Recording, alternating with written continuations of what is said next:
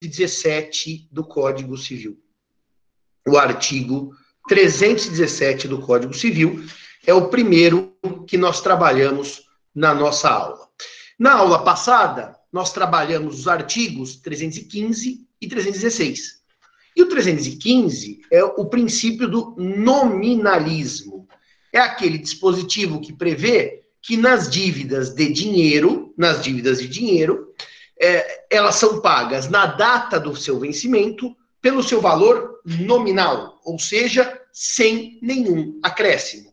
Não há correção monetária, não há incidência de juros no período do pagamento. Só para retornar, regressar à aula passada. Se eu empresto a Marcelo mil reais e dou a Marcelo um ano para ele pagar, para pagar em 22 de abril de 2021, Marcelo paga mil reais, exatamente mil reais. Não há incidência de juros e não há incidência de correção monetária. Eu disse também para vocês, disse também para vocês, que a regra do princípio do nominalismo comporta algumas exceções. E a primeira exceção que o nominalismo comporta é a chamada cláusula de escala móvel, que é aquela contida no artigo 316 do Código Civil. Essa exceção do nominalismo eu trabalhei semana passada, trabalhei correção monetária, trabalhei juros e disse a vocês para não ficarem ansiosos que o trabalho mais profundo sobre correção e juros eu vou fazer quando trabalhar o inadimplemento das obrigações, no artigo 389 do Código Civil. Claro até aqui, contextualizei para vocês o que nós tínhamos. Sim, André, eu recebi o seu e-mail, André, simão.usp, e não respondi ainda seu e-mail, porque o seu e-mail me parece que é uma dúvida que já foi sanada em sala de aula mais de uma vez, até por mim. Então eu vou responder oportunamente, tá, André? Para prosseguir aqui, feito esse, vamos dizer assim, estado da arte, tem mais dois artigos que eu preciso trabalhar antes de mudar para quitação, que são os artigos 317 e 318. O artigo 317, que é o que eu vou começar a trabalhar agora, e nós vamos tentar ver se o Marcelo consegue, porque eu estou em casa, é, colocar o artigo aí na tela para vocês. Se não conseguir, os senhores vão ter ele aqui no chat, que o Marcelo vai fazer copy-paste. O artigo 317, ó, o Marcelo conseguiu, é o artigo do momento. E por que o artigo 317 é o artigo do momento? Porque o artigo 317 é, é o artigo que vai tratar da revisão contratual. Ou seja, é o artigo que vai tratar do que tem de mais relevante nesse momento de pandemia.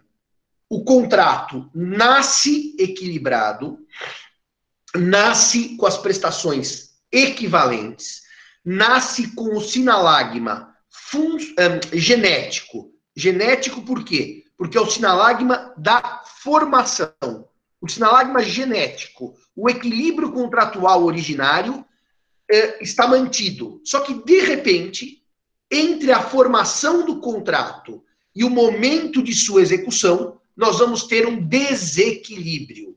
É disso que trata o artigo 317. De um desequilíbrio existente entre o momento da formação e o momento da execução entre o momento do combinado e o momento em que as prestações devem ser cumpridas. Há um fator imprevisível que desequilibra a prestação. Esse é o artigo do momento. Esse é o grande artigo que permite revisão contratual por pandemia. Marcelo, faz um favor, lê para a gente o artigo 317, Bom dia, bom dia a todos, bom dia, professor. Artigo 317. Quando, por motivos imprevisíveis, sobrevier desproporção manifesta entre o valor da prestação devida e o do momento de sua execução, poderá o juiz corrigi-lo, a pedido da parte, de modo que assegure, quando possível, o valor real da prestação. Poderá o juiz corrigi-lo. Esse artigo 317 está abaixo do 315. Então, na sua redação original, poderá o juiz corrigir significava poderá o juiz inserir correção monetária onde não foi contratado, onde não se estipulou. Por quê? Porque se entre a formação do contrato, que nasceu equilibrado, e o momento do pagamento houver um desequilíbrio pelo fenômeno inflacionário, eh, o 317 nasce exclusivamente para permitir ao juiz inserir correção monetária onde não havia sido combinado. Para reequilibrar os pratos da balança. Marcelo, tira o artigo, por favor, para eu ficar com a tela cheia. Portanto, o problema é no sinalagma funcional, no equilíbrio da execução contratual, e não do seu nascimento, porque o contrato nasceu equilibrado. Reparem, o dispositivo, portanto, era para o juiz inserir correção monetária onde não havia correção monetária por ausência de previsão das partes. Nesse momento histórico, 1970, 1980, o projeto é 84, é, o problema todo era, o Brasil era um país inflacionário, numa época, inflacionário por, sei lá, vocação, vamos chamar assim, numa época em que o Código de 16 não previa correção monetária para nada. Então, a ideia dos tribunais naquela época era permitir que o juiz inserisse correção monetária sob pena de uma injustiça contratual flagrante com a inflação que chegou a ser mais de uma vez hiperinflação. Eu me lembro no governo do presidente Sarney, eu era criança, nós tivemos mais um dos nossos picos de hiperinflação. Então, esse artigo nasce exclusivamente para o juiz inserir correção monetária. Se fosse hoje, ele inseriria o IGPM, o IPC, que é o Índice de Preço ao Consumidor, que é o índice oficial de inflação, Índice de Preço ao Consumidor, não o IGPM, que é da Fundação Getúlio Vargas.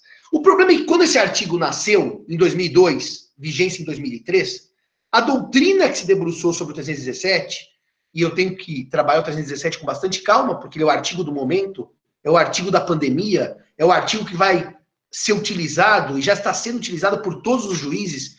Os que me seguem no Instagram viram, eu já tive duas citações minhas por conta de um artigo que eu produzi. O 317 é o artigo do momento. Porque se ele nasceu exclusivamente para o juiz inserir correção monetária em contratos em que não havia correção monetária, ele toma uma proporção muito maior, porque é o artigo utilizado hoje para todas as hipóteses de desequilíbrio do sinalagma funcional. Porque, na verdade, como o Marcelo leu para vocês, o artigo não diz o juiz deve reequilibrar inserindo correção monetária onde não existia. O 317, ele simplesmente vai dizer que, quando por motivos imprevisíveis sobrevier desproporção manifesta entre o valor da prestação devida e do momento de sua execução, poderá o juiz corrigi-la a pedido da parte de modo que assegure o valor real da prestação. A expressão valor real da prestação toma uma dimensão maior. E esse artigo abre as portas para que haja a revisão contratual.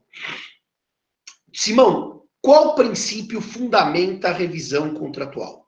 O princípio que fundamenta a revisão contratual é um macro princípio em matéria contratual, que, em matéria obrigacional, eu vou chamar assim, porque não é só contratual, mas o contrato é, é, é, é, a obrigação por excelência, que se chama princípio da conservação do negócio jurídico. Serve para conservar o testamento, que é negócio jurídico unilateral, e serve para conservar o contrato, que é negócio jurídico bi ou plurilateral. A ideia de conservação do contrato, ela nasce, de, aliás, quem explica isso muito bem explicado, rendo minhas homenagens a ele, foi quem participou da minha banca de ingresso quando eu não passei, porque eu peguei segundo lugar, e o professor Marino foi o aprovado e assumiu a vaga.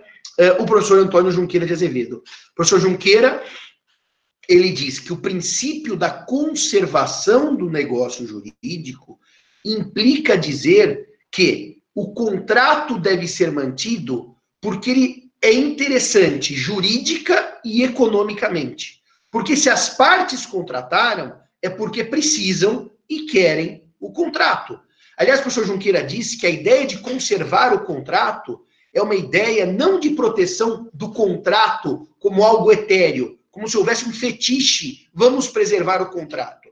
É porque o contrato de compra e venda do carro de José com Maria interessa muito a José, que quer vender o carro e quer o dinheiro, e muito a Maria, que precisa do carro e não quer dinheiro. Naquele momento, ela prefere carro a dinheiro. Então, o princípio da conservação do negócio jurídico, ele interessa ao sistema como um todo. Repito, não para cuidar de um contrato etéreo, a compra e venda, a alocação, mas para cuidar da alocação da loja Renner dentro do Shopping Guatemi, por exemplo.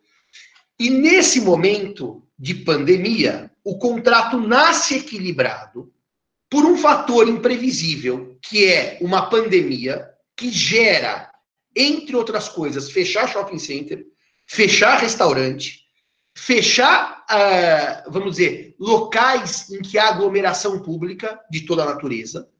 O que, que eu tenho, então? Eu tenho uma chamada mudança da base objetiva do negócio. Está naquele artigo que eu publiquei no Conjuro, está no artigo que o Marcelo hoje vai pôr no Moodle para gente, Marcelo, o primeiro que eu produzi. Eu produzi três. Um, que é esse que vai estar no Moodle, um sobre família em tempo de pandemia, e o terceiro é de locação, que deve sair publicado no Conjur amanhã, porque hoje deve sair publicado o artigo da Bruna sobre uh, passagens aéreas e a pandemia. Porque o, o presidente Bolsonaro editou uma medida provisória e a Bruna escreveu sobre essa medida provisória. Mas, enfim, voltando à nossa conversa.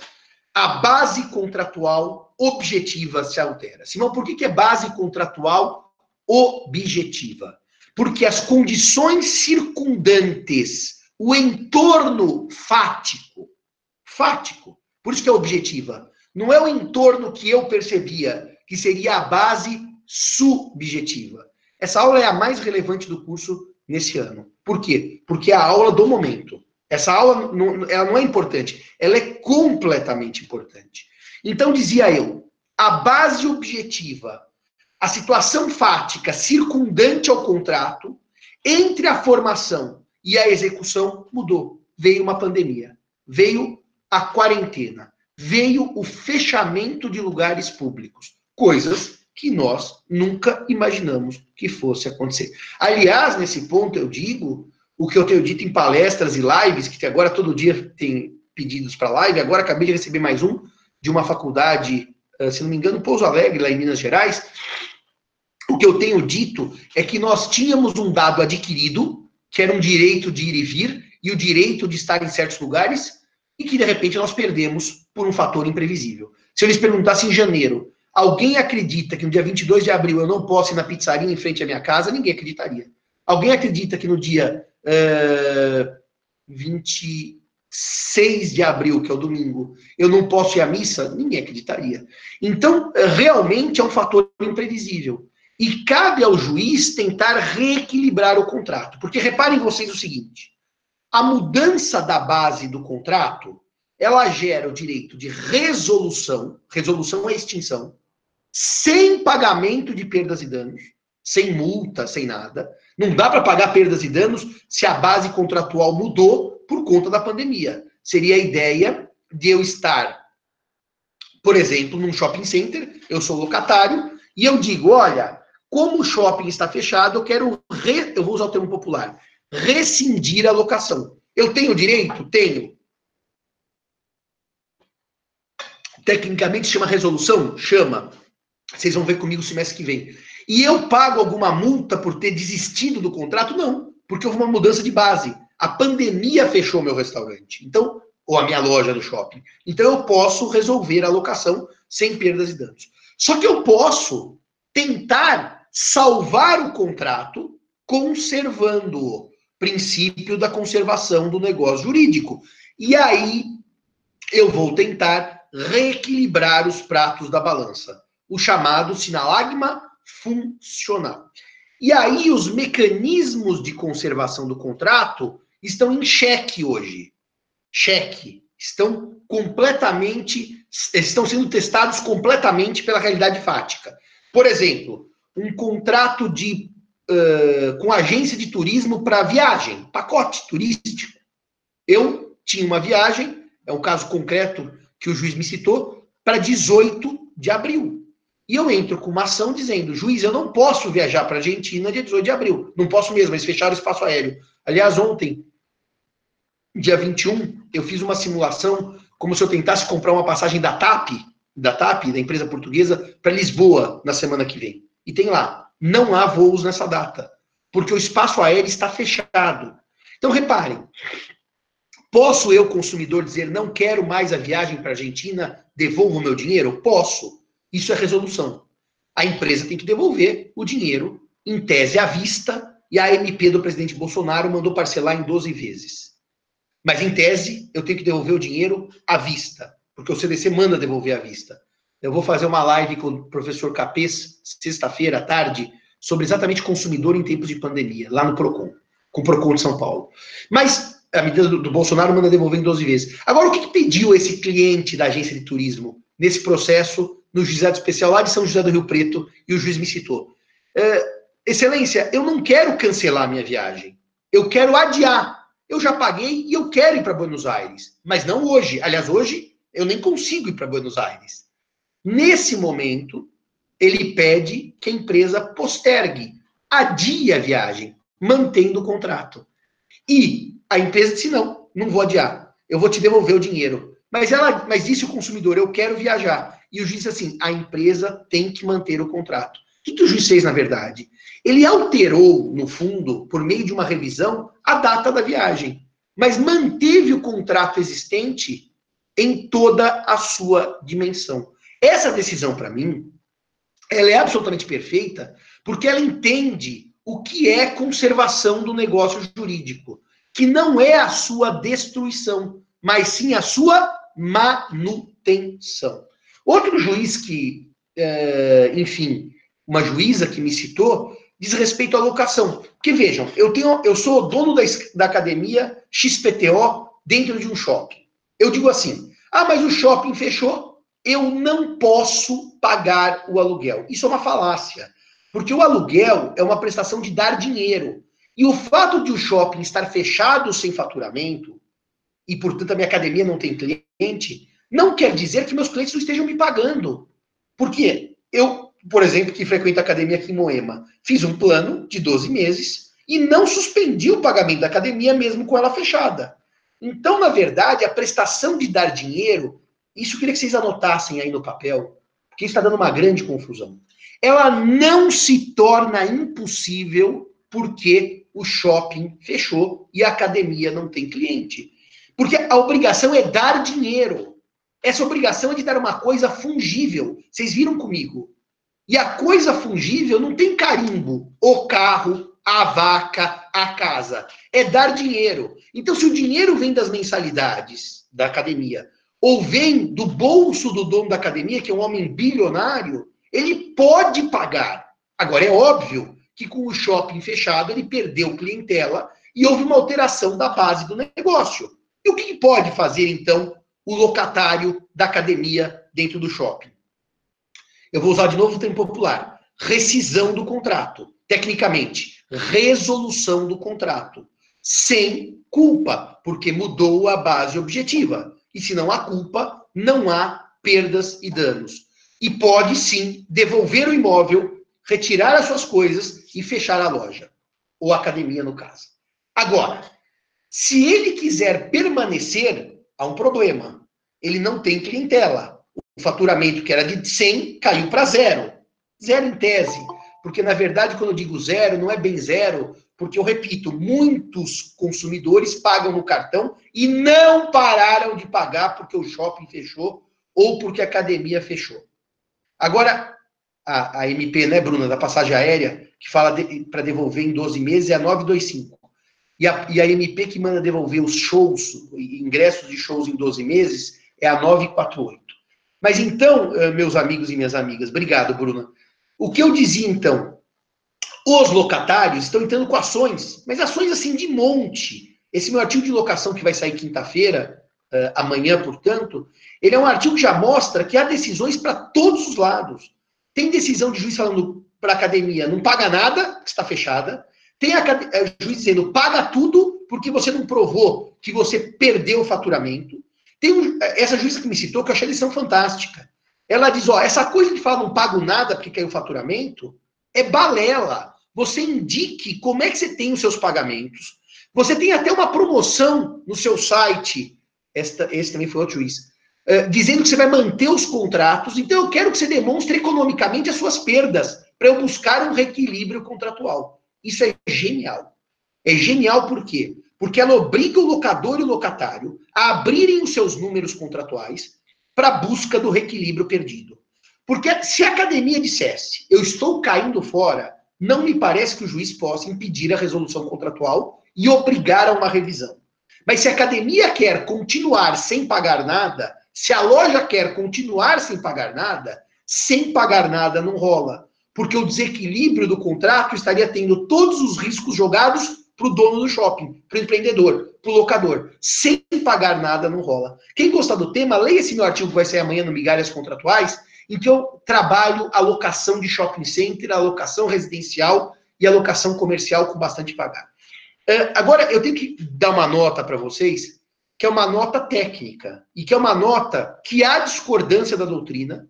O podcast que está saindo hoje, meu do Tartucci e do Bunazar, o lá o que eu, o que eu faço, está fazendo direito, o Bunazar e o Tartucci não concordam comigo, mas eu peço desculpas aos dois e eu não mudei de opinião. A obrigação de dar dinheiro, eu vou repetir, não se torna impossível pelo fato de eu estar desempregado. Então, vou dar um exemplo. Eu estou desempregado e pago aluguel da casa que eu moro. Vou falar de locação residencial agora. Ou eu sou professor e a escola abaixa o meu salário por causa da pandemia. Eu tinha 10 de renda, agora tenho 7. O professor Bunazar e o professor Tartucci defendem que, como a pandemia é uma causa geral, não diz respeito ao Simão devedor, que eu poderia sim pedir revisão do meu contrato de locação residencial para pagar menos. Eu discordo em gênero, número e caso. O fato de eu estar desempregado independentemente do desemprego ter por causa o setor da economia que eu trabalho foi mal. Por exemplo, imaginemos as, as empresas brasileiras de brinquedo nos anos 1990, quando o Collor abriu a economia, todas elas quebraram. Ou imaginemos que eu fui desempregado, eu estou desempregado porque houve uh, um problema de saúde meu, Simão, e eu não posso trabalhar momentaneamente. Imaginemos que eu esteja desempregado porque houve uma crise em 2014, no final do governo Dilma, que gerou um, uma massa de pessoas, infelizmente, desempregadas. Esse que vos fala não vai mudar de opinião e vai manter a sua leitura do sistema que o desemprego, seja por pandemia, seja por doença, seja por uh, porque o meu setor da economia naufragou em razão de mudanças econômicas, não permite, não permite que eu não pague o aluguel da casa que eu moro ou que eu reduza o aluguel da casa que eu moro. Por quê? Em termos de base objetiva, eu estou usando a casa em sua total dimensão. É diferente da loja do shopping que está fechada e que eu tive uma mudança objetiva da base. A mudança aqui, por causa da pandemia, eu estou desempregado, é uma mudança que tem a ver com a figura do devedor. E nunca foi admitida essa figura na história do direito brasileiro como forma de revisão dos contratos. Porque eu estou desempregado, eu quero pagar menos aluguel. Mesmo porque, se isso fosse possível, porque eu estou desempregado, eu quero pagar menos Netflix. Porque eu estou desempregado, eu quero pagar menos o plano de seguro saúde. Porque eu estou desempregado, eu quero pagar menos a escola dos meus filhos. Nunca isto foi admitido no sistema brasileiro. E não é a pandemia que vai mudar. Simão, peraí. Você mora na casa? Moro. Você pagou aluguel até hoje? Sim, paguei. Você está desempregado amanhã por conta da pandemia, porque houve uma crise econômica sem precedentes. Sim. E daí, o que, que você faz? Você tem que ficar na casa a qualquer custo. Uh, eu vou falar dos shows daqui a pouquinho, tá bom? Já vou falar dos shows daqui a pouquinho. Eu não. Eu posso resolver o contrato, ir embora e entregar a casa que eu moro. Não, mas Simão, você precisa morar. O direito civil não faz, não faz, não faz distribuição de renda. Não, ele não é responsável por isso. Se eu não tenho como pagar o aluguel, eu vou ter que ficar na rua. o direito civil não resolve a crise econômica. Há uma visão prepotente das pessoas que escrevem sobre direito civil, que o direito civil ele serve para distribuição de renda. Isso é uma mentira. O direito civil não serve para distribuição de renda. Aliás, o direito como um todo não serve. O que serve para distribuir renda é política pública. Por isso que há, por exemplo, essa regra vigente de auxílio, se não me engano, em 600 reais, às pessoas carentes. Agora, não é o locador que vai fazer distribuição de renda dizendo o direito que o locatário não precisa pagar o aluguel. Portanto, ao locatário só cabe uma coisa: ou paga ou sai. Mas por que, que na locação comercial, se não se admitiu rever o aluguel? Ué, porque a loja está fechada. E na residencial, não. Eu estou morando no imóvel como eu morava antes da pandemia. Não mudou em um milímetro a base objetiva do negócio. Às vezes, senhores, a prestação se torna impossível. Impossível. E daí, eu saio do artigo 317 e vou para o artigo 393 da força maior, que eu vou trabalhar mais para frente. Mas, de qualquer maneira, o show, pergunta o Ramsés, o show, ou o Emanuel pergunta, alguém pergunta. E o show? Bom, o show se tornou impossível. Impossível, porque não é permitida aglomeração pública. Eu que assino a Sala São Paulo, toda quinta-feira eu, o Cairala, a Gisele, nossa amiga, vamos à Sala São Paulo, ou íamos à Sala São Paulo, é impossível haver orquestra tocando com público. Porque aglomeração, aliás, nem orquestra, pela proximidade física dos próprios músicos, hoje é possível. O André Fígaro dizia que esse fim de semana que passou teria o show do Metallica, e não teve. Bom, nessas hipóteses, em que a prestação é impossível, porque o show não pode ocorrer, há uma solução jurídica: a extinção do contrato, a extinção do contrato e a devolução do dinheiro. A extinção do contrato e a devolução do dinheiro. Só que essa MP 948 mandou devolver em 12 vezes. O que os consumeristas dizem, ah, isso não é possível que prejudique o consumidor. Só que o que os juízes fazem ao mandar devolver em 12 vezes é, no fundo, e a MP autoriza hoje, e é a, até ser convertida em lei ou não ser convertida em lei, é, é, é norma vigente, ela tenta evitar a quebradeira geral dos donos de empresas de eventos. Ou seja, ela diz, consumidor, você vai perder um pouco, que eu vou devolver em 12 vezes de maneira corrigida. O Tartu se acha 12 vezes muito abusivo. Eu acho que é justo devolver em 12 vezes, porque se eu mandar todos os proprietários de shows, que são os empreendedores da área dos shows, da área do, do, do lazer, da diversão, devolverem à vista, certamente eles vão ter uma quebradeira geral e eu vou muito querer ir à Sala São Paulo, muito, quando acabar a pandemia. Como vocês vão querer ir ao show XPTO quando acabar a pandemia. Portanto, a devolução em 12 vezes, ela me parece muito adequada. É, então, a Bianca tem razão. A MP diz assim: meus amigos, antes de resolução do contrato, a conservação significa que você fica com um crédito para assistir a outro show quando for possível. A Bianca tem razão. Ficar com o crédito é não resolver o contrato, é revisar o contrato. Mas o Ramsés diz, ansioso, o Ramsés é muito ansioso, ele já lança 10 perguntas, já põe artigos do Código Civil. Mas, professor, a locação, vamos falar de locação. Como é que fica aquelas lojas pequenas que só têm aquela renda? Então, se vocês lerem o meu artigo, esse que eu já publiquei no Migalhas, eu digo que a revisão leva Ramsés em conta, leva Ramsés em conta o equilíbrio econômico do contrato também sob a ótica da capacidade econômica dos contratantes. O locador não é sempre o forte e o locatário não é sempre o fraco.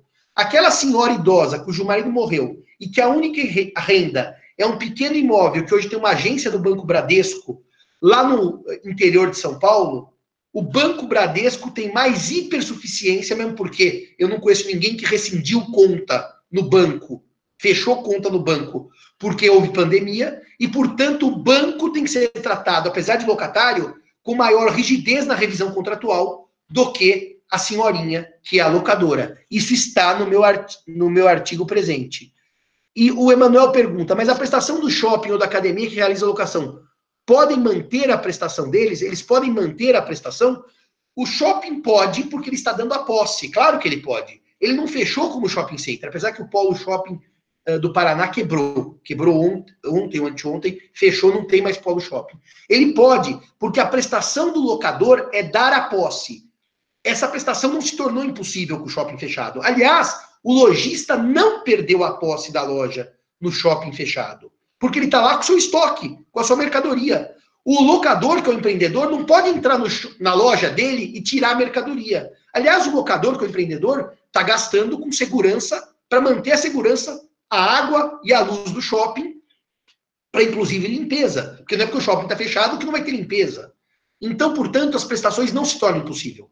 Dar dinheiro não se torna impossível porque o shopping fechou. Fazer o show se torna impossível por causa da pandemia. Apresentar a ópera se torna impossível por causa da pandemia. Aliás, eu, Marcelo e a Gisele perdemos no dia 29 de março a, a ida no municipal. Agora, o Ramsés traz um artigo, traz um artigo, que é o artigo 567, que eu comento nesse meu artigo, que vai sair amanhã, e que a professora Aline Terra usa o 567 para dizer que a coisa se deteriorou porque o shopping fechou. Deteriorar, nós já sabemos que é perda do valor. Também não, não concordo com essa tese. É uma tese que, no meu sentir, se equivoca ao tratar loja fechada com deterioração. Deterioração é perda do valor. E no contrato de locação, não há deterioração porque o shopping está fechado. A deterioração quando cai uma parede, quando começa a vazar, quando eu preciso fechar um pedaço da loja, porque vai ter obra de manutenção, mas não porque o shopping fechou. Portanto, a tese do 567, com ela eu também não concordo. E amanhã, nesse artigo de locação, eu vou dizer isso. Uh, os tribunais decidem de que maneira essa situação. Bom, de que maneira, qual situação, né, André? Uh, são tantas as situações, são tantas as situações, que, na verdade, uh, eu vou dizer para você, André, que existem hoje 400 decisões no Brasil, umas diferentes das outras. Há tribunais que dizem não paga nada de aluguel, há tribunais que dizem paga tudo de aluguel, há tribunais que dizem paga metade, há tribunais que dizem paga 30%, porque na ausência de uma lei específica, o judiciário cria a solução para o caso concreto. E eu, Simão, vou dizer uma coisa para vocês. Em tempos de pandemia, eu acho melhor que houvesse uma lei para locação. Uma lei para locação. Hoje, o projeto Anastasia, que vai para que já está na Câmara para ser debatido, nasceu no Senado, foi aprovado no Senado 1179-2020. Ele tinha no artigo 10 uma regra para revisão das locações residenciais. E Bianca, você tem toda a Beatriz, desculpe, você tem toda a razão que alguns invocam a função social do contrato para reequilibrar o contrato. Eu só invoco atualmente, nessa fase que eu estou menos principiológico, o sinalagma funcional. Uh, mas havia no projeto Anastasia, sim, um artigo para revisão contratual de locação residencial. Esse artigo era o artigo 10 no projeto, o artigo 10, para ser mais preciso. O artigo 10 foi vetado, ou seja, não foi aprovado no Senado Federal. E na Câmara dos Deputados, ele pode voltar, ou a Câmara pode aprovar um dos seus 12 projetos que ela tem hoje para cuidar de locação. Tem 12 projetos sugeridos na Câmara dos Deputados. Porque a locação é um contrato socialmente sensível. E me parece que diante da dissidência, divergência ou desorientação dos tribunais com relação à locação, que para a segurança jurídica era melhor uma lei que disciplinasse esta revisão, sob pena de injustiça por decisões completamente díspares.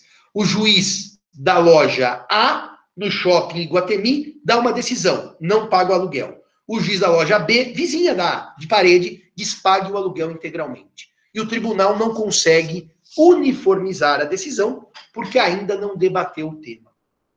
É por isso que eu, Simão, defendo a criação de lei para o caso concreto. É, eu não vou agora, porque isso aqui é uma aula de graduação, não é uma palestra sobre a pandemia, dizer os critérios que eu posso criar para revisão contratual é, porque na locação normalmente se fala em percentual diferido, adiado. Mas eu posso dizer para vocês que esse, nesse meu artigo eu trouxe quatro critérios para que o juiz use e reequilibre os contratos.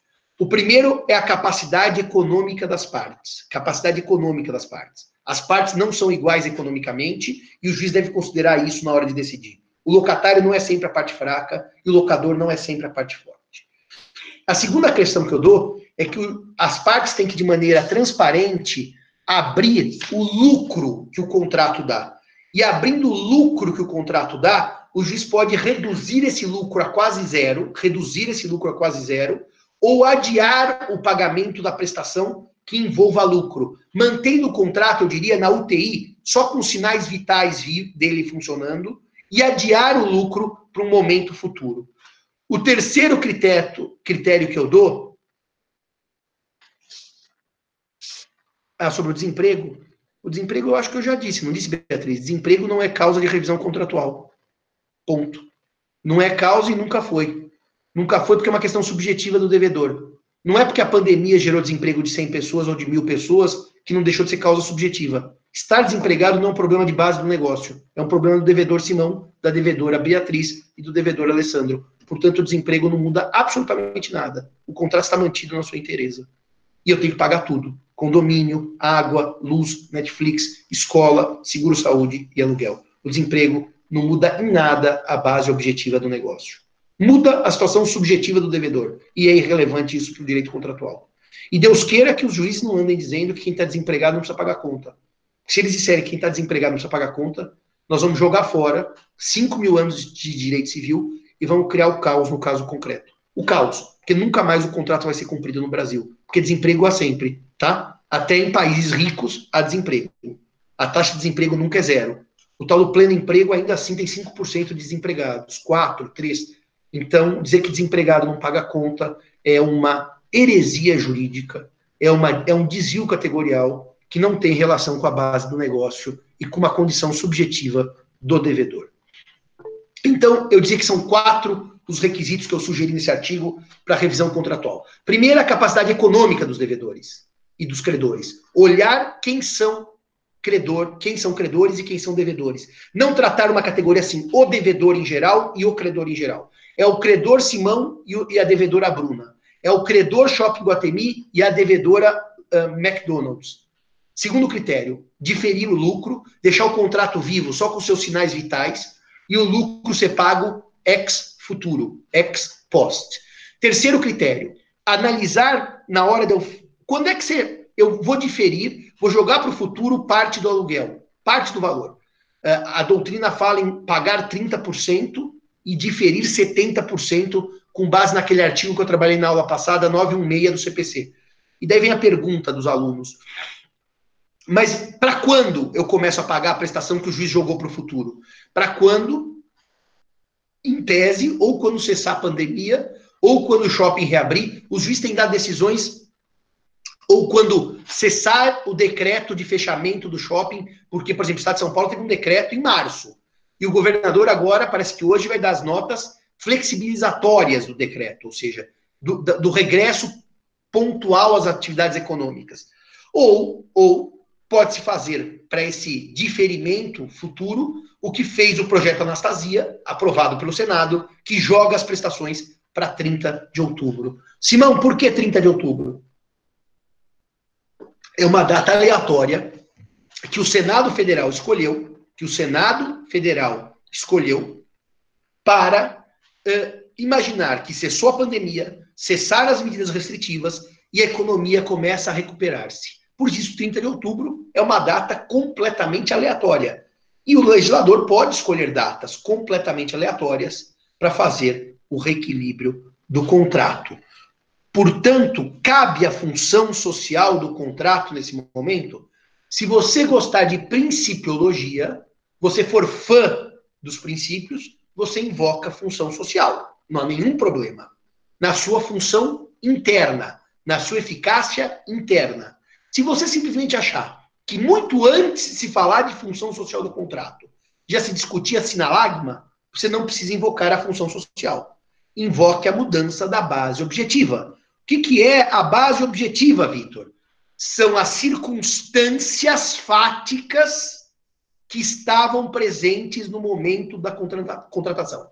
Circunstâncias fáticas que se alteraram por um motivo imprevisível, que é a pandemia. Eu preciso, uh, na sequência, explicar para vocês o que é, Cícero, que já tem decisões nesse sentido em relação às contas de energia e de água. Que se eu estou desempregado, eu não preciso pagar. É isso, Cícero?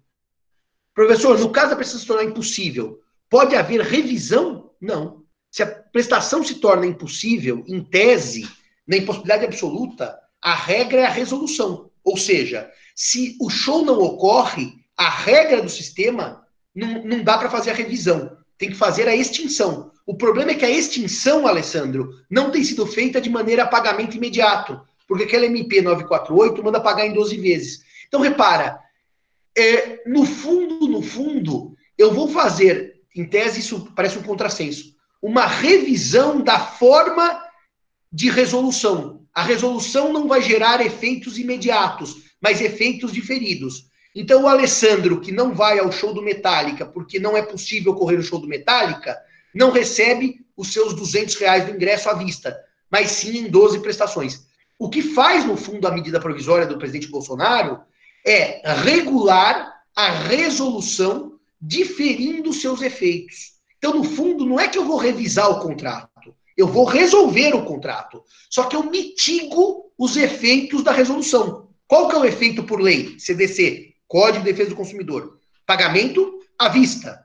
Eu resolvo porque o show não ocorrerá e você, que é o empreendedor, o fornecedor, me devolve de imediato o dinheiro. A MP diz não, você me devolve em 12 vezes corrigidas monetariamente. Então, no fundo, Alessandro, não é uma revisão do contrato é uma resolução de efeitos mitigados.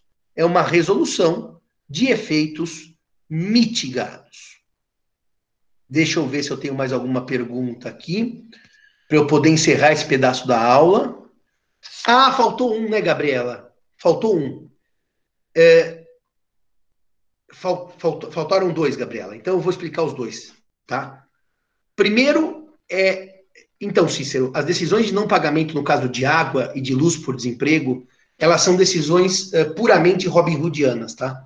São decisões em que não tem base jurídica nenhuma, mas eu vou dizer, água e luz são essenciais, então eu sou obrigado a fornecer mesmo com uh, você sem pagar. É, são decisões puramente Robin Hoodianas. O que eu conhecia são decisões que não permitiam desligar água e luz, porque são serviços essenciais.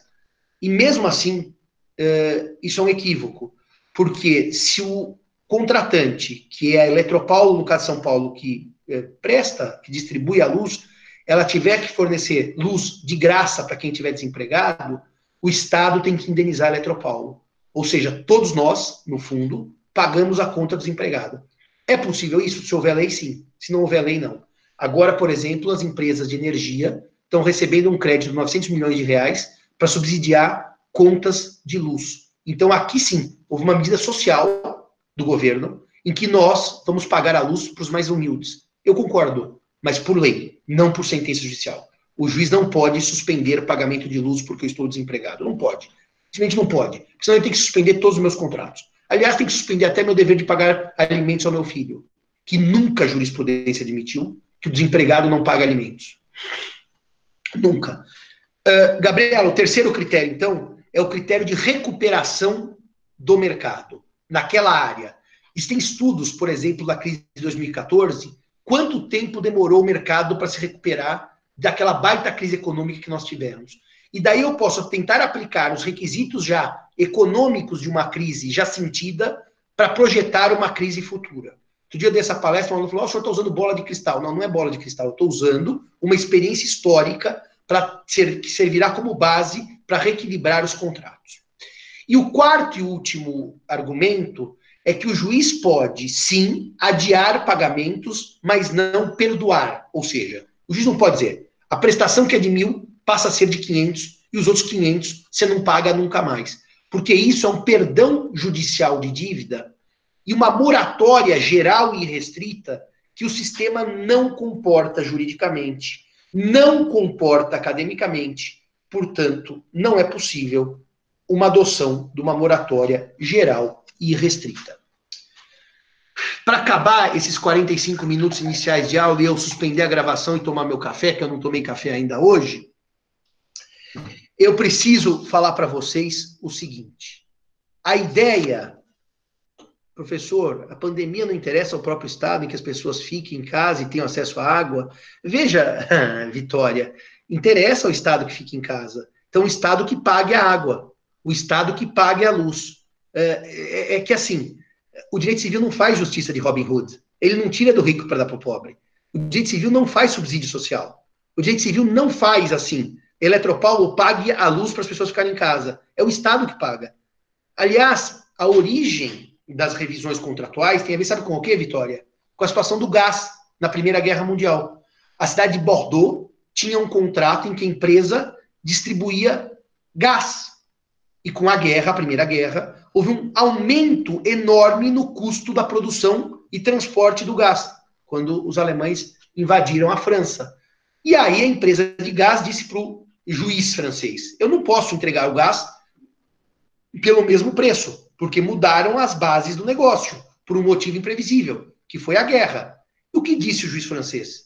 A, a, a prefeitura de Bordeaux invocava o princípio pacta sunt servanda. E o que disse o juiz francês? Você, Estado francês, a prefeitura, ou deixa ela, a companhia, aumentar para os consumidores, ou indeniza. Porque houve uma mudança da base do negócio e não cabe jogar esse risco à empresa que fornece gás. Essa decisão é do Conselho d'État, o Conselho de Estado, que é o último grau da jurisprudência administrativa francesa. O direito civil não serve para dar luz a quem não tem luz e dar água a quem não tem água às custas da empresa que fornece água e luz. Então, Vitória, eu vou te responder sinceramente. Interessa ao Estado. Então, o Estado que pague. E se não pagar, eu vou tirar a água, vou tirar a luz e vou deixar as pessoas na rua. Isso é a estrutura do contrato. Não há outra leitura possível. A regra que eu estou trabalhando com vocês, da mudança da base objetiva do negócio, ela nasce a partir da leitura de uma, a partir da leitura,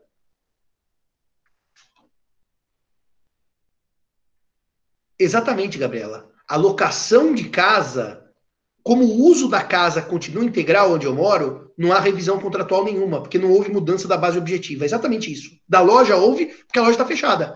Agora, Gabriela, você concorda comigo que o supermercado que está aberto, e todos estão, e vendendo muito mais do que vendiam, não houve mudança da base? Eu não posso pedir revisão para menos no meu contrato de locação. Aliás, os shoppings até, que tem os supermercados logo na entrada, os shoppings estão abertos para ter acesso aos supermercados. Então, o supermercado Zafari do Shopping Bourbon, por exemplo, não pode pedir revisão contratual, porque ele não teve uma queda no faturamento, pelo contrário. Mas a origem do debate, e eu vou parar por aqui, vou voltar na segunda metade para explicar, é a base do negócio. E a base do negócio é uma teoria de um alemão chamado Ertmann, O-E-R-T-M-A-N-N, Ertmann, e essa teoria, ela nasce a partir de uma cláusula medieval, que é a cláusula rebus sic stantibus. Eu vou parar por aqui, eu volto depois do nosso intervalo, depois do meu café, para explicar para vocês qual é a teoria da base do negócio. Professor, o que o senhor acha daquela corrente doutrinária de direito civil constitucional? Uh, André, espera voltar para a sala semestre que vem, a gente conversa longamente sobre isso, tá certo? Um minutinho a todos, uma suspensão de atividades e eu regresso em 10 minutos.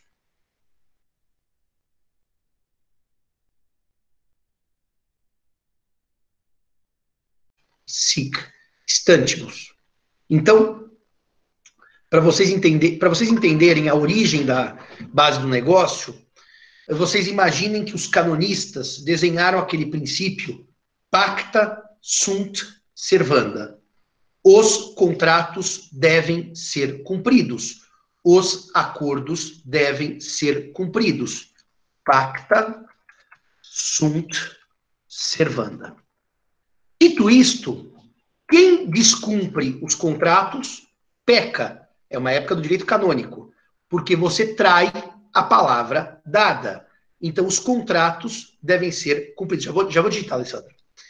Só que, por outro lado, o que acontecia? os próprios canonistas perceberam que em certas situações havia um problema de mudança da base do negócio, mudança da situação fática. Ah, o Marcelo já pôs. Eu já estava ditando. É, mudança da base do negócio. Ou seja, uma situação em que eu tinha entre a formação e a execução uma diferença.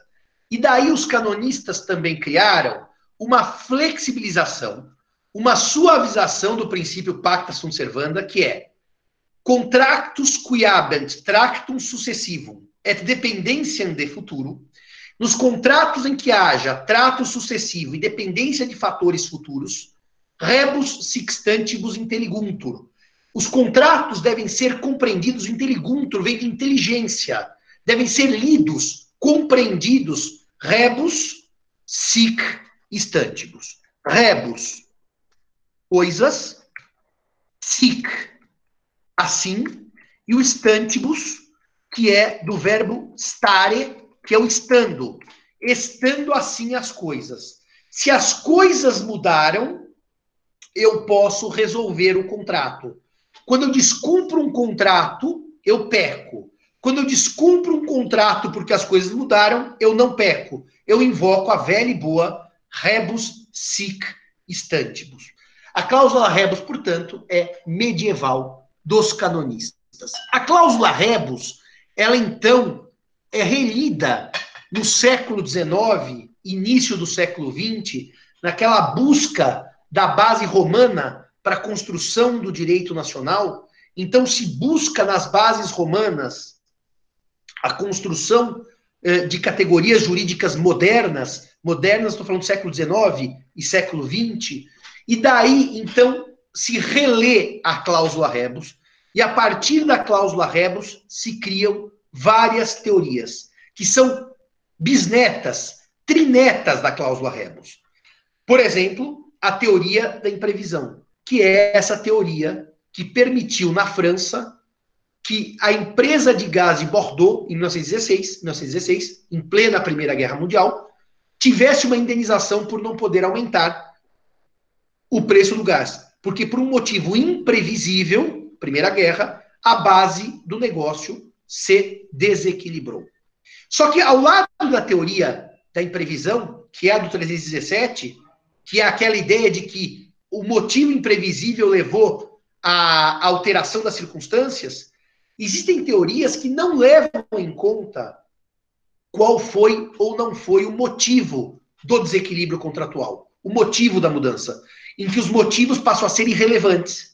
E é a teoria que o Código de Defesa do Consumidor adota no artigo 6 em que basta a mudança da base objetiva, independentemente de saber qual foi a causa, se a causa era previsível, se a causa era imprevisível.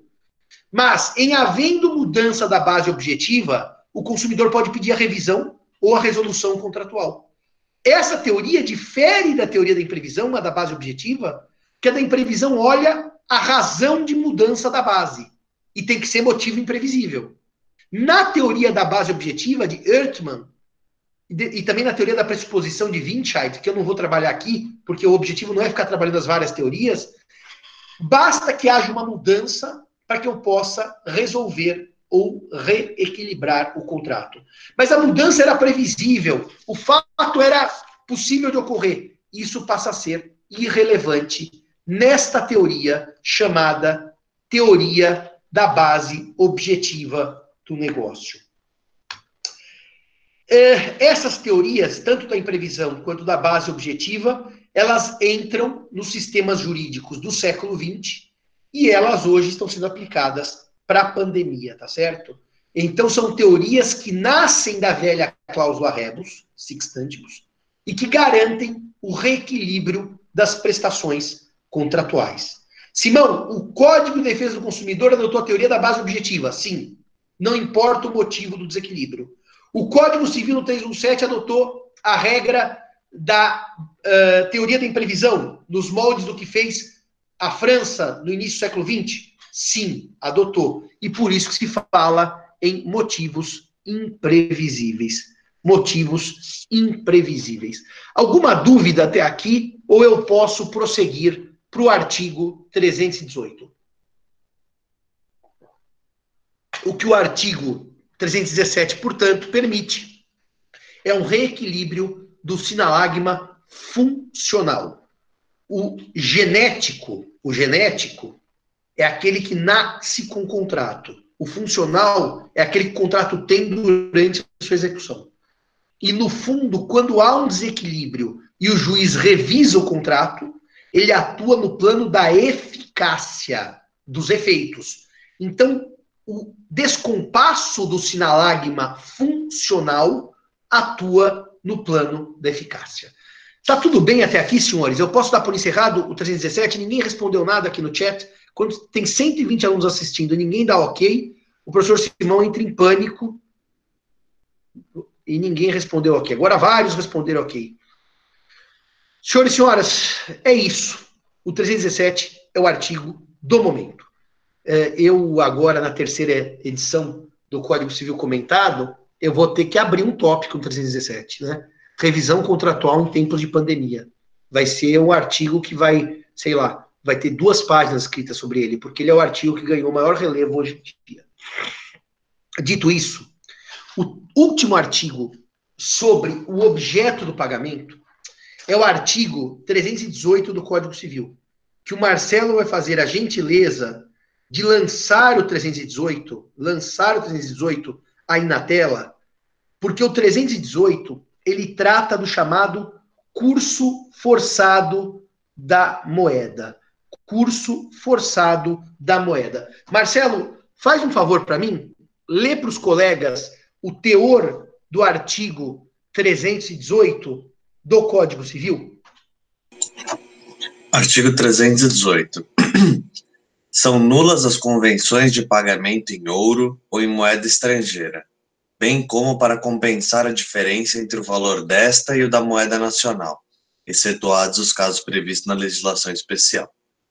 Ou seja, Marcelo, não pode ter na locação que o Marcelo paga ao Simão todo mês 100 gramas de ouro, certo? Isso é pagamento direto por ouro, certo? Não pode ter na locação, Marcelo, que o Marcelo paga ao Simão mil dólares por mês. Não pode. E também isso é o pagamento direto. E, porque isso impede o curso forçado do real. E o curso forçado da moeda é uma questão de soberania. Então não pode ter isto no contrato. É nulo, como diz o artigo 318. Agora, Marcelo, não pode ter, lê a parte final 318 e depois tira o artigo da tela, que eu quero fazer uma nota com os alunos sobre ele. Bem como para compensar a diferença entre o valor desta e o da moeda nacional, excetuados os casos previstos na legislação especial. Então, aí é um problema, porque num regime inflacionário, o que pode acontecer? Para eu fugir da inflação, vocês não estão acostumados com isso, que vocês já nasceram sem inflação, é, então vocês têm uma outra percepção da inflação. Aliás, é interessante quando eu vejo os jovens alunos e os jovens juristas escrevendo, eles fazem de conta que a inflação não existe. É, é, é interessantíssimo isso. Se o plano real sofreu uma hecatombe, nós vamos voltar a uma crise econômica sem precedente, vamos voltar ao regime inflacionário. Mas para vocês a inflação não existe. É como uh, falar inflação no Brasil para vocês é como terraplanismo. São coisas que só fala quem não entende nada de nada ou quem realmente tem muitos problemas. Mas é, o que acontece, então, é, senhores, com a inflação? Eu, num país inflacionário, podia dizer: o Marcelo me paga em real, mas em real, o equivalente a mil dólares. E se eu falar em real equivalente a mil dólares, eu não estou mandando pagar em dólar. Isso não fere o curso forçado do real, que vai pagar em real. Mas eu usei do dólar como indexador. Esse é o termo. Acho que o Marcelo, seu microfone ficou aberto. Esse é o termo, indexação por moeda estrangeira. E o sistema não permite indexação por moeda estrangeira. Então, não só não permite o pagamento em ouro, o pagamento em dólar, o pagamento em ouro ou em prata, mas não permite o equivalente a 100 gramas de ouro em real, ou o equivalente a mil dólares em real. Agora, existe um probleminha aqui muito simples que eu posso ter empresas estrangeiras pagando no Brasil ou empresas estrangeiras cobrando no Brasil. Eu vou para o exterior, passo meu cartão de crédito e gasto mil dólares nos Estados Unidos, ou mil euros na Europa. E daí, o decreto 853 857 de 69, esse decreto-lei, Marcelo, depois, você vai fazer um favor para mim. Você vai dar uma olhada no Planalto, ou você ou a Bruna. A Bruna tá quieta hoje, né? Será que a Bruna tá aqui com a gente ou a Bruna não, não, não entrou hoje? Hein, Bruna? Acho que a Bruna hoje não apareceu. O Henrique também tá quietinho. Acho que ninguém apareceu hoje. A legislação não fala de criptomoeda, tá? Professor, ah, aqui. Ah, você tá aí, Bruna, também? Desde as 7h25. O Henrique foi até o horário que ele entrou, né? Acho que a Bruna entrou, deu uma dormidinha e agora acordou quando eu chamei. Sabe o que parece, Bruna? Não, eu gostei de digitar, mas meu teclado tá um pouco. Eu não sei o que tá acontecendo, acho que a pilha tá acabando. Sabe o que aconteceu, Bruna? Eu, parece o professor Zeno. O professor Zeno é assim, ele dorme a palestra inteira. Quando alguém cita o nome dele, ele acorda e dá palpite. Não é o seu caso, que você é muito mais jovem que o professor Zeno. Mas uh, criptomoeda não há nenhuma nota na legislação brasileira civil. Quem está legislando sobre criptomoeda, legislando entre aspas, é a CVM, que é a Comissão de Valores Imobiliários. E então eu não posso atrelar ao dólar ou à moeda estrangeira, nem a criptomoeda. Por exemplo, eu não posso pagar paga de aluguel um décimo da criptomoeda XPTO, tá? Então, esse decreto 85769, Marcelo, e Bruna, que também vocês vão dar uma olhadinha para mim, é um decreto que permite, sim, excepcionalmente, pagamento em moeda estrangeira ou pagamento indexado à moeda estrangeira.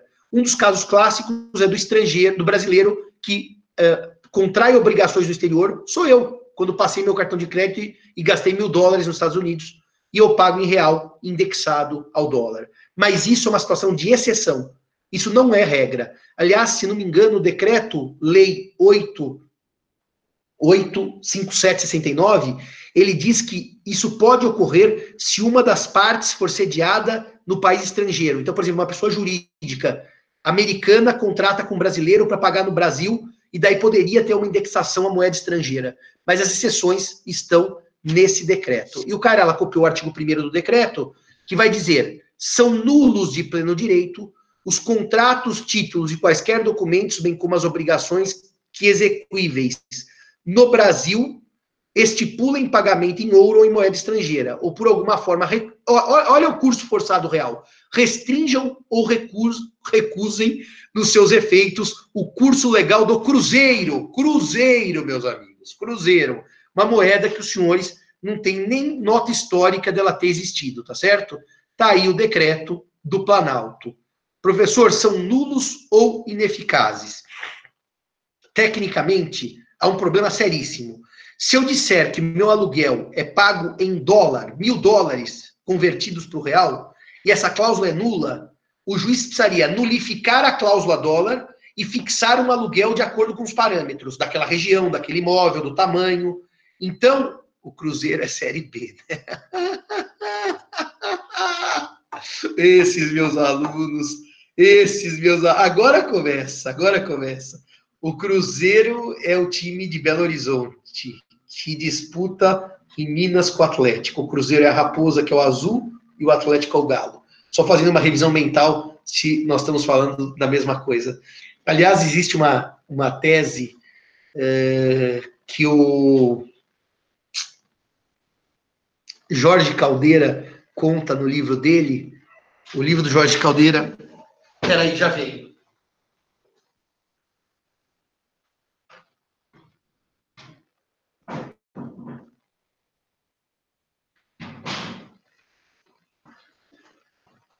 O livro do Jorge Caldeira é esse aqui, ó. História da riqueza no Brasil. E o Caldeira tem uma frase que no momento em que nós tiramos do nome do Brasil, é um padre que dizia isso, que nós tiramos o nome do Brasil, a palavra cruz, Vera Cruz e Santa Cruz e virou Brasil, é aí começou a nossa desgraça, porque tiramos cruz, tiramos a religião e o Brasil começou a afundar. Então, é, o Cruzeiro, em tese, seria abençoado porque tem a palavra cruz no nome. Mas vamos seguir aqui. Então, Raul pergunta: seria ineficaz? Se você seguir a literalidade da lei, ele seria nulo, e sendo nulo, some o valor do aluguel e o juiz fixa para o caso concreto, a partir de uma perícia, com a base de mercado, qual seria o aluguel possível. Se você levar a ideia de ineficácia, o que aconteceria então? Eu poderia dizer que no primeiro mês o valor foi de, por exemplo, eram mil dólares, tá? Então no primeiro mês se pagou cinco mil reais. e que na hora em que o juiz ineficaciza a indexação ao dólar, aqueles 5 mil ficam 5 mil fixos para o resto do contrato. São duas possíveis leituras, tá? Pela luz da lei, é nulidade. Some a cláusula dólar e o juiz fixa de acordo com uma avaliação o valor da prestação. É, dito isto, portanto, o curso forçado do real é protegido por esse decreto 85, decreto-lei 857 de 69. É, não rola, não rola vender a sua casa e porque o preço será pago em quilos de ouro. Não rola vender a sua casa e por que você vai receber o equivalente a 200 mil dólares pagos em real. Em real. Não rola. Não rola, porque isso fere a soberania nacional e o curso forçado da moeda. Aliás, um dos primeiros uh, indícios de que um país está naufragando é quando ele abandona a sua moeda e começa a adotar a moeda dólar, como aconteceu, por exemplo, infelizmente, com a Argentina, um país que eu tenho profundo apreço. Uh, aliás, esse código comentado aqui, que é o side by side, o antigo e o novo, aqui no artigo 318 tem até a cópia do decreto. Esse artigo que o Marcelo pôs aí na lousa para vocês. Marcelo, agora vamos falar do objeto do pagamento. Quer dizer, vamos falar da quitação. 1.1, quem deve pagar? 1.2, a quem se deve pagar? 1.3, o objeto do pagamento. 1.4, a quitação. Marcelo, vamos começar com o artigo 319 do Código Civil, os contratos de locação de bens móveis que estipulem pagamento em moeda estrangeira ficam a alocação de bens móveis ficam sujeitos para sua validade a registro prévio no Banco Central. Mas os imóveis, né, Marcelo, se não me engano, tem uma regra expressa que proíbe a alocação de imóveis em moeda estrangeira, de imóveis. Tem uma regra própria aí, que eu não lembro qual é que é o artigo que diz que imóvel não pode ser alugado em moeda estrangeira. Marcelo, vamos para a quitação, que é a prova do pagamento. A quitação é a prova do pagamento. Vamos ler agora o 319, Marcelo. O que, que diz aí, Marcelo? Artigo 319. O devedor que paga tem direito à quitação regular e pode reter o pagamento enquanto não lhe seja dada. Ou seja, Marcelo, vou pagar o aluguel ao Marcelo, tá? Chego na sua casa com os mil reais de aluguel, falo, me dá o recibo. A quitação, no fundo, é um instrumento escrito, escrito, que diz Simão pagou. O Marcelo diz, não, não te dou a quitação. O Simão pode não pagar ao Marcelo. E se o Simão não paga ao Marcelo porque o Marcelo não dá a quitação, o Simão tem justo direito a não pagar. A culpa não é dele. O Simão não estará em mora. O Marcelo estará em mora como credor, porque o credor que se recusar a dar a quitação está em mora. E haverá mora creditores, artigo 400, que nós vamos trabalhar oportunamente. Portanto, a quitação é um direito do devedor. Se o devedor não tem a quitação, ele pode se recusar licitamente, justamente, ao não pagamento. Como é que o devedor faz nessa hipótese? Ele pode ter testemunha, que aqui eu estou no Google Meet, e eu digo, Marcelo, eu estou te pagando. E o Marcelo fala agora, para todo mundo, pagar você pode, mas quitação eu não dou. E nessa hipótese, se houver alguma briga entre o Simão e o Marcelo, eu tenho 120 testemunhas para dizerem que eu quis pagar e o Marcelo não quis dar quitação. Agora, normalmente na prática as coisas não são assim, o pagamento não é por Google Meet, e nem o Marcelo recusa pelo Google Meet, e nem pelo grupo de WhatsApp. Então, daí que acontece? Eu vou pagar, o Marcelo diz, pode pagar, mas reciba eu não te dou.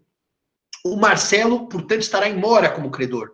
O que deve fazer o Simão? O Simão tem uma faculdade, não é um dever jurídico, é uma faculdade que é consignar em pagamento. A consignação vai servir exatamente para que o Marcelo amanhã não diga: ah, o Simão não pagou.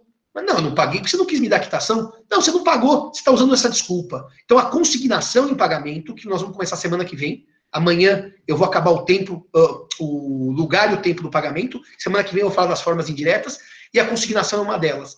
É uma faculdade que tem o devedor para evitar que a ele seja imputada uma mora que não existe, porque o credor se recusou a dar a quitação.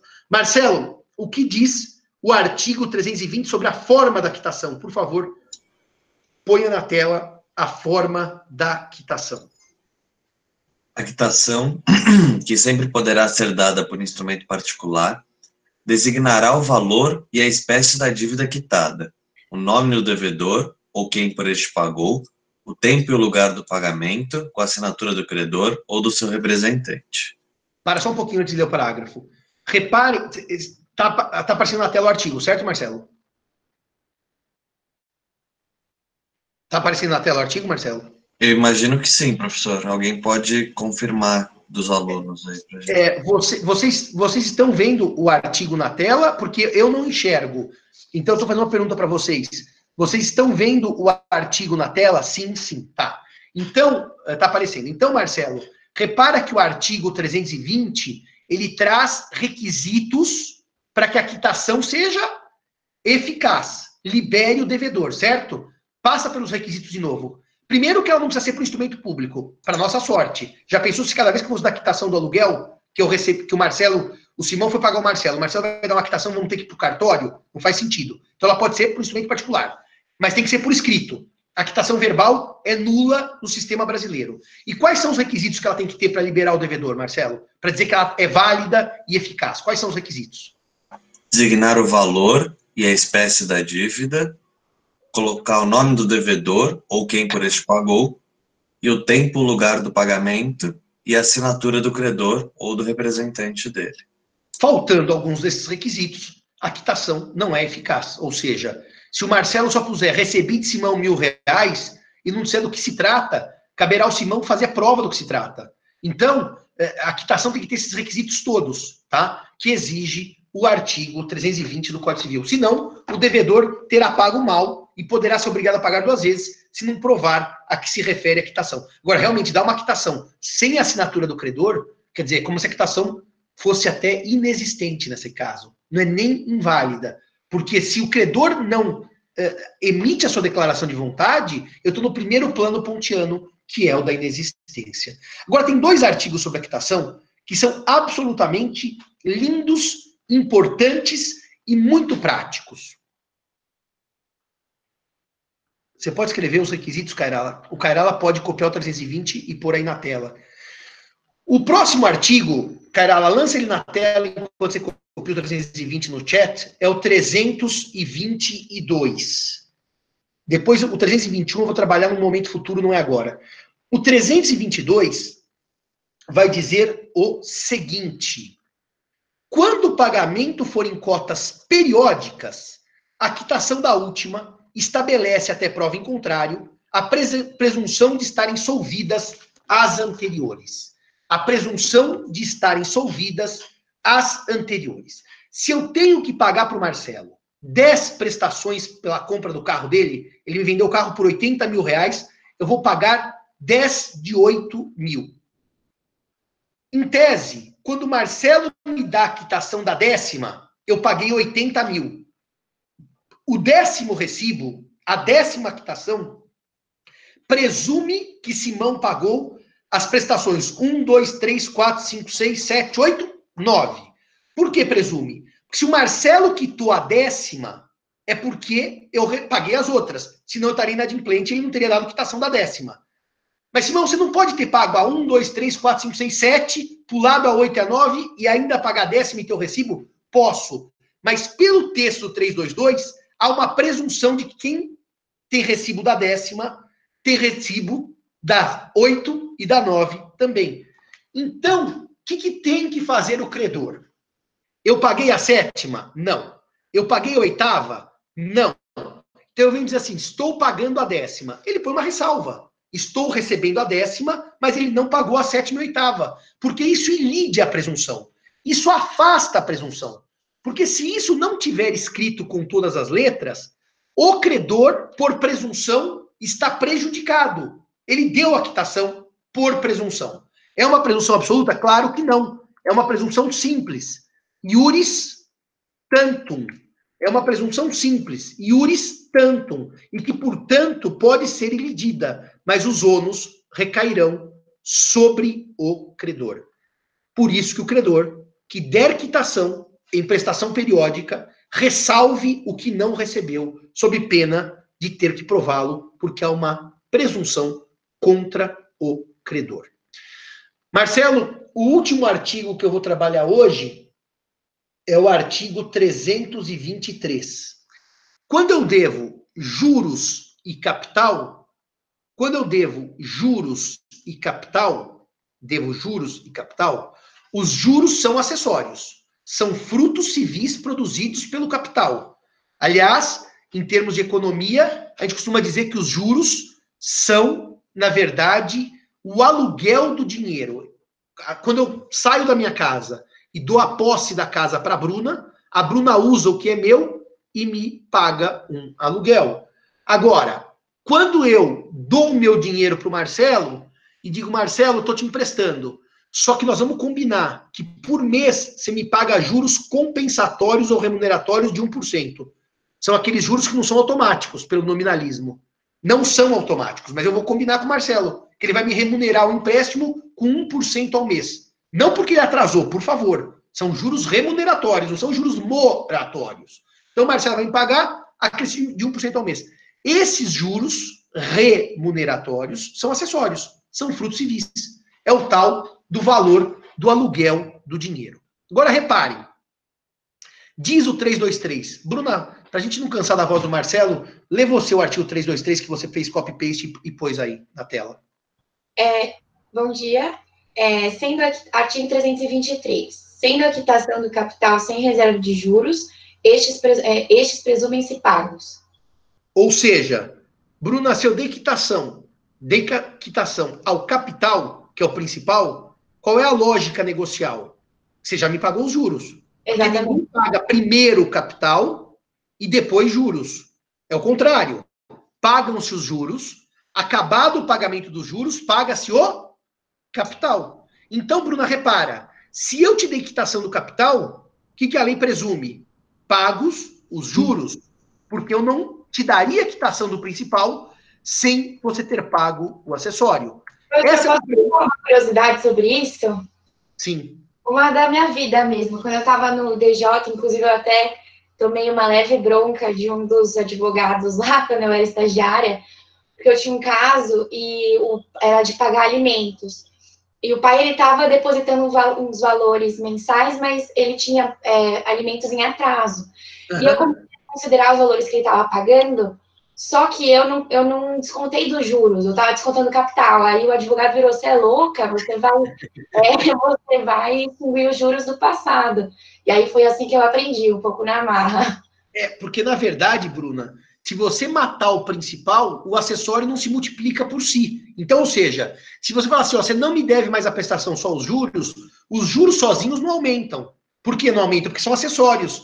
Então, a lógica negocial é que só se quita principal, que é o capital, depois de quitados os juros. Então, se eu der para Bruno uma quitação, você me pagou a dívida de mil reais, presume-se que os juros estão pagos. E se presume que os juros estão pagos, eu não posso cobrar os juros. Ah, mas se você fez errado. A Bruna, quando era estagiária, você está dando quitação pelo capital, não devia. Bom, então tem que provar. Porque se eu não provar, quem quita capital, juros já estão quitados. Porque negocialmente só se quita o principal, que é o capital, após a quitação do acessório. O Marcelo, aliás, vamos trabalhar o 321 porque o 321, o que eu não vou trabalhar, na verdade, é o 324, que eu vou trabalhar mais para frente. O que, que diz o 321, Marcelo? Nos débitos, cuja quitação... Um segundo, professor. Deixa eu colocar na tela aqui que eu tirei. Eu vou lendo. Nos débitos cuja quitação consista na devolução do título, ou seja, existem dívidas que para eu pagar, eu preciso devolver o título. Isso é muito comum com a nota promissória, tá? A nota promissória, ela, a quitação é devolver o título. A quitação da promissória não é escrever a promissória está paga. Por quê? Porque como a promissória é um título de crédito que circula, eu devolvo ao devedor a promissória, normalmente até rasgo a assinatura, e o título é inutilizado. O 321 vai dizer, nos débitos cuja quitação consista na devolução do título, perdido este, poderá o devedor exigir, retendo o pagamento, declaração do credor que inutilize o título desaparecido. Por quê? Porque se não for assim, eu pagar sem ter o título devolvido, eu corro o risco de pagar mal, porque afinal o título pode ter circulado e eu vou ter que pagá-lo duas vezes. Portanto, aquela declaração do credor de que o título está inutilizado e desapareceu vai gerar uma quitação eficaz do devedor que paga, mesmo sem ter recebido a promissória, porque a promissória, em tese, sumiu, está perdida, e se alguém aparecer com a promissória, aquela quitação vai dizer, ó, cobre do credor, porque o credor está dizendo que recebeu. O credor está dizendo que o título se perdeu. E, portanto, se eu pago nessa hipótese em que o pagamento exigiria a devolução do título promissória, e não pego a declaração do credor, eu paguei mal e posso ser compelido a pagar duas vezes. Se eu pego a declaração, eu paguei bem e daí não pago duas vezes. Essa é a regra do artigo 321 do Código Civil. Marcelo, o último artigo que nós precisamos trabalhar sobre a quitação, porque tem um artigo que eu vou trabalhar lá para frente, quando eu trabalhar o perdão da dívida, não é agora, é o artigo que vai falar é, das despesas, ou já acabei todos, Marcelo? Não, 3, 2, 4, vou falar mais para frente. Faltou 320, parágrafo único também. Não, mas vamos para 325. Lê o 325 para mim. Presumem-se a cargo do devedor as despesas com o pagamento e a quitação. Se ocorrer aumento por fato do credor, suportará este a despesa acrescida. Ou seja, presume-se a cargo do devedor as despesas com o pagamento e com a quitação. As despesas jurídicas. A Vanessa escreveu 333333, interessante isso. As despesas do pagamento e da quitação são a cargo do devedor. Só que se houver um acréscimo por conta do credor, cabe ao credor, cabe ao credor uh, arcar com este acréscimo. Por exemplo, por exemplo, a dívida é portável e a entrega se dará na a dívida é portável. Desculpe, a dívida é quesível e a entrega se dará no domicílio do próprio devedor. Mas por uma razão do credor, o credor pede que a entrega ocorra no seu domicílio. Ou seja, o devedor não tem essa obrigação, porque a dívida é quesível é para ser paga no seu próprio domicílio. Levar a prestação ao credor implica, no mínimo, ônibus, metrô, táxi ou Uber. Esse valor acrescido fica por conta do credor, porque o credor deu causa à mudança do lugar do pagamento. É verdade que o devedor pode se recusar, dizer, não, como a dívida é quesível, eu só pago na minha casa. Mas se o credor pede para que seja paga na casa dele e a dívida de quesível se torna portável, isso nós vamos ver no 327, que é a aula de, de, de amanhã. Amanhã nós já vamos ver isso. Esse acréscimo é imputável ao credor. Uh, Marcelo, uh, agora lê o parágrafo único, agora lê o 320, o parágrafo único, para a gente acabar a nossa aula de hoje. O artigo 320 ou só o parágrafo? Professor? Todo, todo para acabar a aula de hoje. Tem mais quatro minutos. Artigo 320. A quitação, que sempre poderá ser dada por instrumento particular, designará o valor e a espécie da dívida quitada, o nome do devedor ou por quem este pagou, o tempo e o lugar do pagamento com a assinatura do credor ou do seu representante. Parágrafo único. Ainda sem os requisitos estabelecidos neste artigo, valerá a quitação, se de seus termos ou das circunstâncias resultar haver sido paga a dívida. Ou seja, o que vai dizer o artigo 320, parágrafo único? Que, por exceção, mesmo ausentes um ou alguns dos requisitos, mas é, é, é assim, se não houver assinatura do credor em tese, seria um caso de inexistência, mas mesmo assim a lei permite prova da existência. Interessante isso. É, no fundo, no fundo, eu estou aqui numa situação de que ausente um ou ausentes alguns dos requisitos, o pagamento seria ineficaz. Quer dizer, por quê? Porque eu não tenho prova da quitação. Ou a quitação veio capenga, só disse assim: Simão me pagou mil reais, não disse a que se refere, não diz a data. Eu posso fazer prova da eficácia do pagamento, mesmo com a quitação deficiente, com a quitação capenga, com a quitação que falte requisitos. Só que aí, o problema que o 320 traz no parágrafo é que eu terei que fazer a prova do pagamento. A quitação por si não serve como prova. Então, vai dizer o artigo: valerá a quitação? Leia-se. Será eficaz a quitação? Leia-se. Estará liberado o devedor se, se, se provar que houve o pagamento a partir das circunstâncias. Reparem que nessa hipótese, a quitação é ineficaz, o verbo valerá do 320 Assim como valerá do 308, 309, 310, não é valerá, é liberará ou não liberará o devedor. Aqui a quitação deficiente, com ausência dos requisitos legais, libera o devedor se as circunstâncias indicarem que houve o pagamento. A quem cabe o ônus de provar? Ao próprio devedor, que não exigiu a quitação completa, como deveria ter exigido do credor. E com isso, nós trabalhamos e acabamos ou a quitação.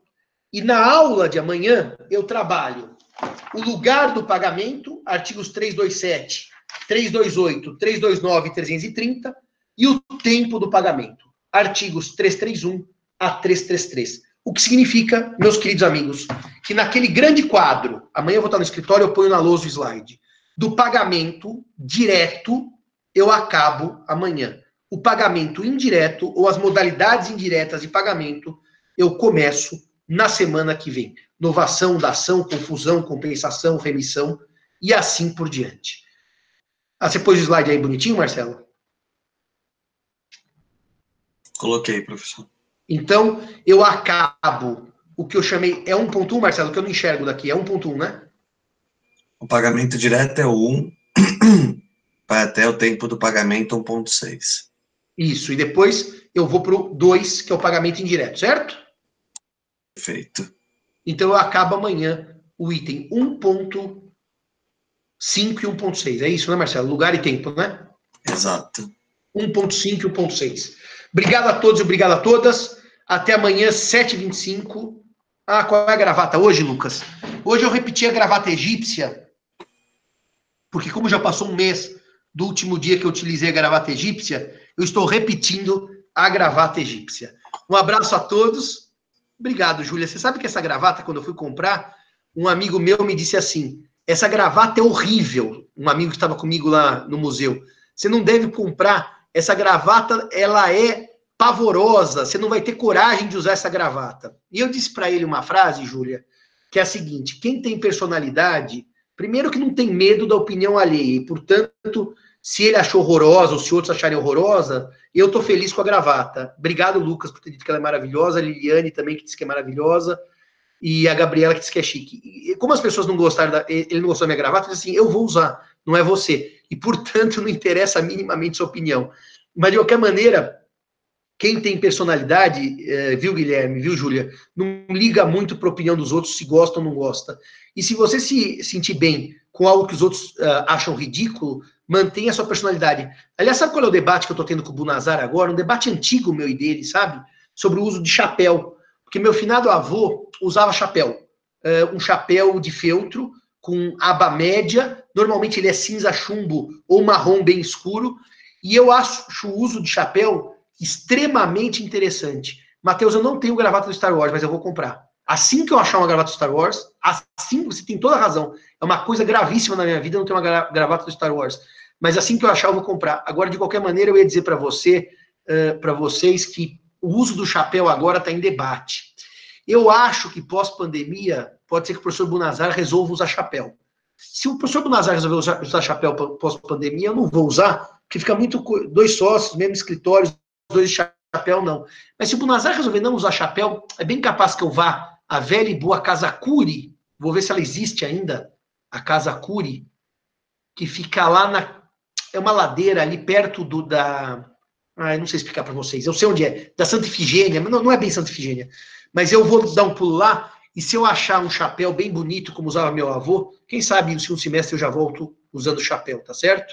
Obrigado a todos e a todas. E na Rua Augusta, perto da Roosevelt. Obrigado, Vinícius. É, bom, é bom saber. Porque essa que eu comprava chapéu para meu avô, só para você ter uma ideia, meu avô faleceu em 1997, portanto faz muito tempo que eu não passo por lá, nem sei se mais se ela vem de chapéu. É, é, quando eu volto com o Marcelo e com a Gisele da Sala São Paulo, Marcelo, aquela descida do lado esquerdo, antes de chegar na 23 de maio, era lá que era a minha casa que eu comprava chapéu para o meu avô. Muito obrigado a todos e a todas, e um abraço e até amanhã, 7h25, se Deus quiser.